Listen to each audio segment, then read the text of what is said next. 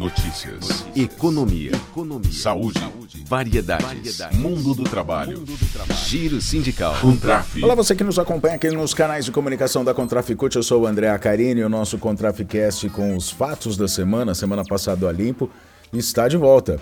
A gente vai falar sobre vários assuntos, vamos falar sobre o aumento dos bancários, vamos falar também sobre o Setembro Amarelo e muito mais. As notícias da categoria bancária e do Brasil você confere a partir de agora.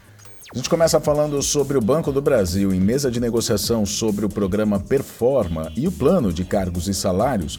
Foi realizada na quarta-feira. Os membros da Comissão de Empresa dos Funcionários do Banco do Brasil criticaram a morosidade do banco em apresentar respostas às questões que foram aprovadas já pelos trabalhadores e já entregues ao banco na minuta de reivindicações. Esse programa Performa foi criado pelo banco em 2020 e tinha promessa de que a reestruturação não iria impactar no desenvolvimento da carreira de mérito, portanto, na diminuição de verbas salariais dos funcionários. Só que não foi isso que aconteceu, e desde aquele ano, o movimento sindical vem denunciando os impactos negativos do programa. E a negociação, por enquanto, está travada por falta de iniciativa, por falta de respostas do banco.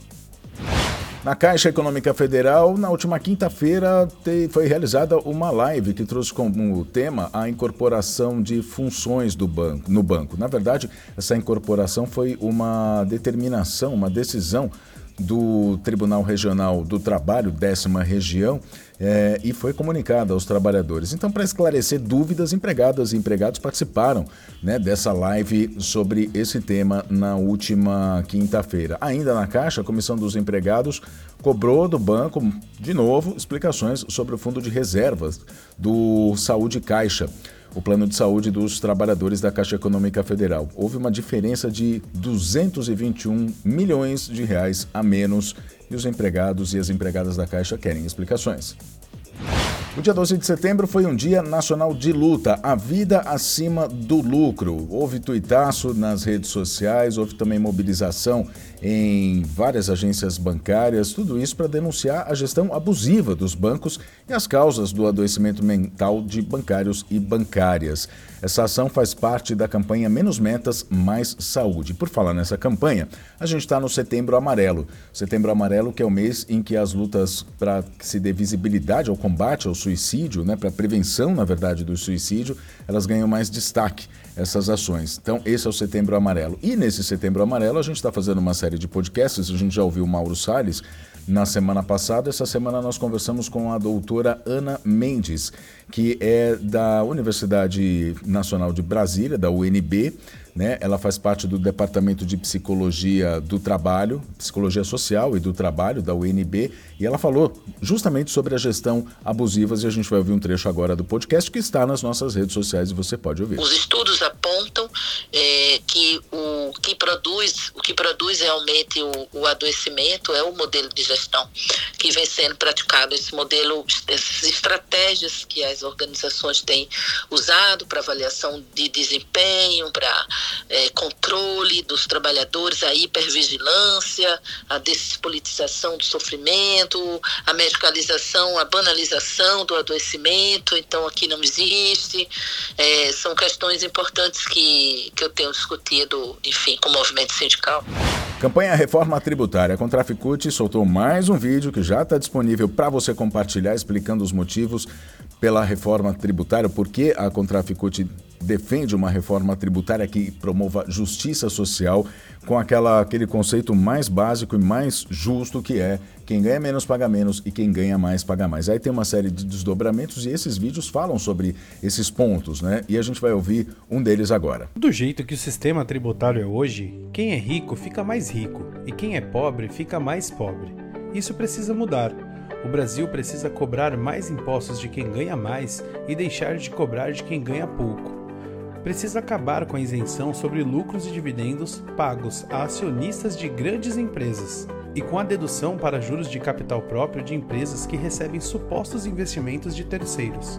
Além disso, precisa deixar de cobrar imposto de renda de quem ganha menos do que 5 mil reais por mês. É claro que os endinheirados são contra estas propostas e se juntam com a imprensa para dizer que isso será ruim para o país. Não ouça apenas o que a imprensa fala sobre o assunto, busque informações em outros meios. Veja o que diz o seu sindicato. E participe das mobilizações por uma reforma tributária que o povo quer. Mais notícias: o ex-presidente do Sindicato dos Bancários de São Paulo, Osasco e região, Luiz Guxiquem, foi homenageado na Câmara dos Deputados na quinta-feira, dia 14. A proposta foi apresentada pelo deputado eh, federal Arlindo Chinalha, que é do PT de São Paulo. Essa homenagem é pelo décimo ano da morte de Luiz Guxiquem, foi em 13 de setembro de 2013, e busca resgatar o legado dele na luta pela classe trabalhadora e na atuação em defesa da democracia.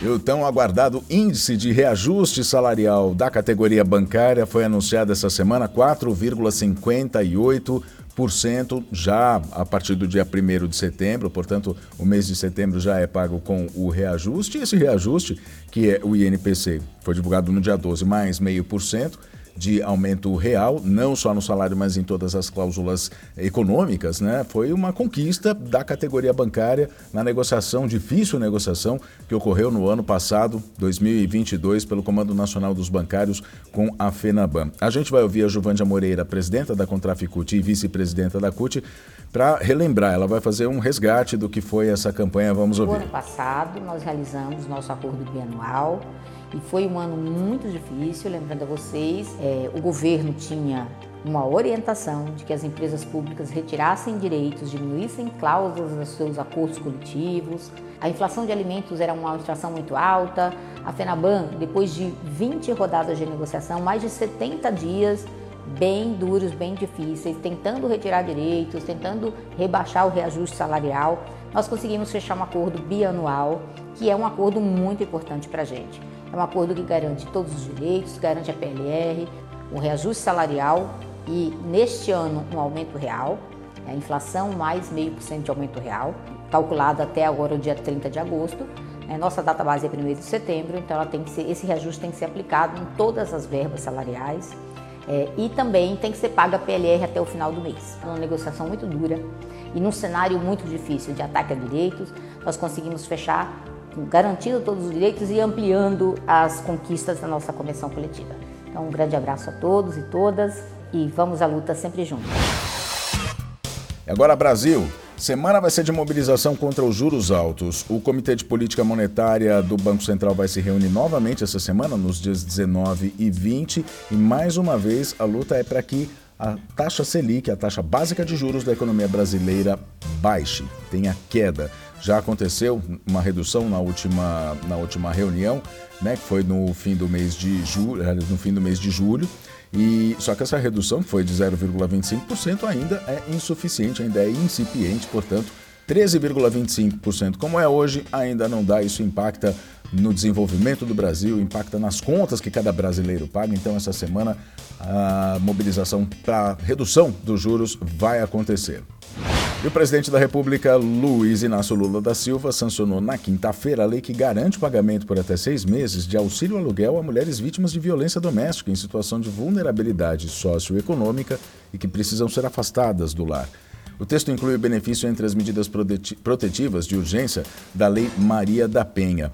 O Lula, nas redes sociais, diz que foi um importante apoio para a proteção das mulheres para romper o ciclo de abusos. O governo federal está comprometido com a vida das mulheres, ele disse. A Fernanda Lopes, que é secretária da Mulher da Contraficute, disse o seguinte: a criação desse novo benefício é muito importante, porque muitas mulheres continuam sob a mira de seus agressores justamente pela dependência financeira ou quando o agressor não está mais sob mesmo no teto pela falta de condições para se mudar para um outro endereço, um endereço desconhecido de seu agressor. Ela disse ainda que, como representantes dos trabalhadores do ramo financeiro, categoria que tem histórico de avanços importantes na luta por igualdade de gênero no mundo do trabalho, a avaliação é de que a medida foi fundamental, disse a Fernanda Lopes, então. E a gente chega então assim ao final de mais uma edição do Contraficast. Na próxima semana a gente está de volta com mais Setembro Amarelo, com mais notícias da semana, com mais notícias da categoria bancária. Até lá!